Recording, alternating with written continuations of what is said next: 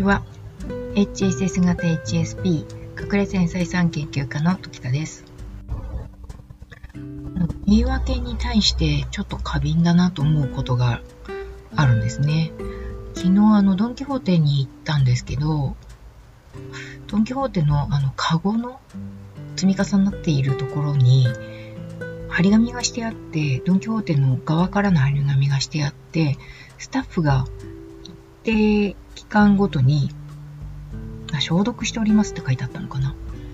それを読んで そうそうっていう。まあ、その、してないけど、してあるって書いてあれば、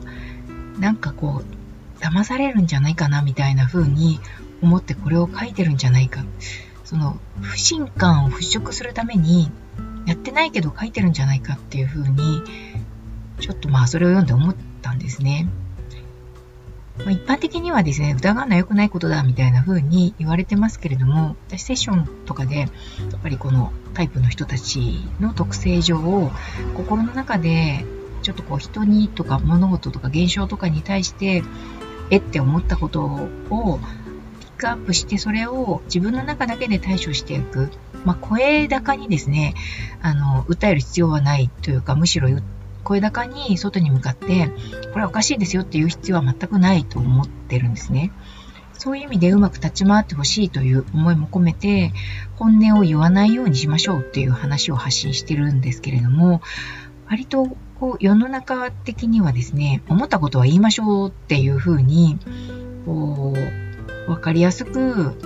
アップロードというか発信してらっしゃる場合も多くてそこで混乱してしまうと思うんですけど隠れ繊細さんたちの本音はかなりあの表に出してはいけないものが多いはずなので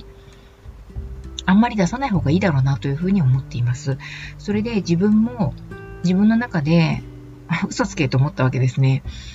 嘘つけと思った気持ちに関して、あの、なんでしょうね。あえて言わなくてもいいというふうに思いますし、嘘つけと思った気持ちをもってして、ああ、こんな張り紙一つにさえ、あの、気持ちが揺れるというか、その後のその考えがいろいろこう動くのが分かったわけですね。ドンキホーテの入り口を入りながら、まあ嘘つけと思って1、2秒の間にですね、まあでもお店も良かれと思ってやってることだろうし、とか、あの張り紙一つで、あの、買い物客のですね、コロナに対する不安感が払拭されるのであれば、それはそれで、まあ悪いことではないんじゃないかなとか、でもそれにしてもやっぱり、あの、嘘をこう、あえてね、まあ、騙す前提って言ったらちょっと言葉はひどいですけど、あの、本当はやってないのに、やってるよっていう風に、あえて表記するのはどうなんだろう。だったら、書かなくてもいいのにな、みたいな風に、あの、様々、こう、試行錯誤というか、翻弄されるわけですね。で、全く自分とは関係ない話なわけですよ。私は、あの、東京手で買い物かごを使うこともないですし、えっ、ー、と、でもその、書いた意図みたいなもの、張り紙を出さざるを得なかった意図みたいなものにまで思いが及んだりするんですね。そういうこう、ややややこしい感じ、複雑な、の自分と関係ないのにめんどくさいとこまで、こう、思いを馳せてしまうというところを、こう、自分の中でこう苦笑して、全くやれやれ、こんなことまで考えているよ、みたいな風に、こう、ピックアップしている自分に対して苦笑するっていうようなことをしつつ、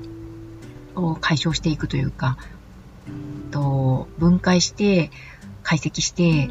ああ、なるほどね、私はこういうことで気持ちが揺れ動くのね、みたいな風に了解して終わりにするっていう方向に持っていくわけですけれども、もうただの張り紙一つでそんな風にグラグラしてるんだったとしたら、その人間関係でどれほどグラグラしてしまうんだろうかっていうのはもう言うほど、言う、うん、言うほどのことではない。違うな。言うようなお話でもないというかですね、もうどれほどの多さ、多様さ、量、速度、速さ、重さ、なのかっていうことは言うに及ばずということですよね。すごいと思います。そんな中、あの、荒波の中を生き抜いているということを、あの、ドン・キホーテの張り紙一つで思った次第です。たわいない話でしたけれども、今日はこの辺で失礼します。